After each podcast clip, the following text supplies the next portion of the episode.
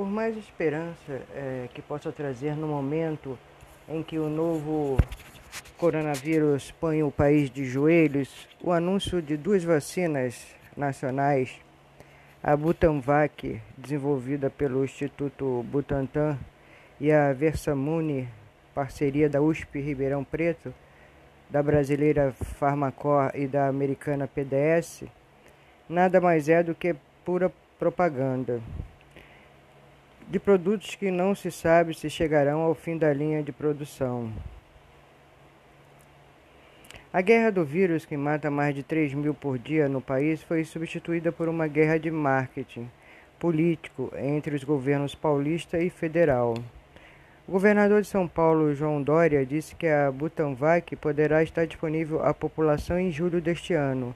Horas depois, o ministro da Ciência e Tecnologia, Marcos Pontes, convocou entrevistas pressas para anunciar a Versamune e dizer que a fase de teste clínico já está sob análise da Anvisa.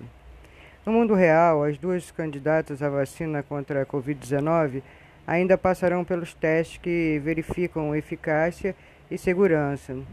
Mais de 90% ficam pelo caminho nessa etapa. Basta olhar para as vacinas que vigaram para ver que os testes em humanos são um desafio para lá de complexo. Em nenhum caso a fase 3 durou menos de três meses. Ainda que tudo dê certo, dificilmente se poderia contar com qualquer uma dessas duas vacinas ainda neste ano. Claro que é importantíssimo o Brasil produzir suas próprias vacinas para não ficar na dependência externa numa situação como a atual, em que o maior obstáculo à vacinação contra a Covid-19 é a escassez de doses. Em mais de dois meses, não vacinamos nem 10% da população. Tal independência não será, porém, conquistada com investimento em marketing, e sim com apoio real à ciência, tecnologia e inovação. Aí o santo fica descoberto. A Versamune, financiada pelo governo federal, recebeu apenas metade da verba pedida.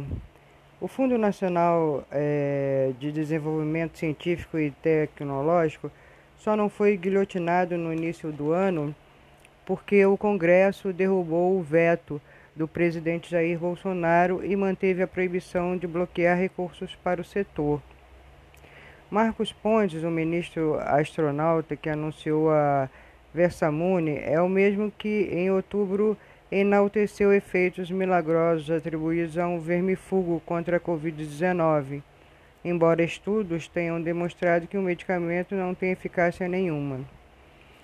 É dura a vida da ciência num governo que defende tratamento precoce com cloroquina, vermífugos e antibióticos contra a Covid-19, quando se sabe que eles não curam e ainda pode causar efeitos colaterais graves. Não custa lembrar que até há bem pouco tempo, o presidente Jair Bolsonaro dizia que, que, querem é, que quem tomasse vacina poderia virar jacaré, jacaré. A intimidade do atual governo com a ciência foi exposta pelas declarações do ministro da Secretaria-Geral da Presidência, Onyx Lorenzoni. Para ele, o lockdown não funciona porque insetos podem transportar o coronavírus. Não há marketing capaz de curar tamanha ignorância.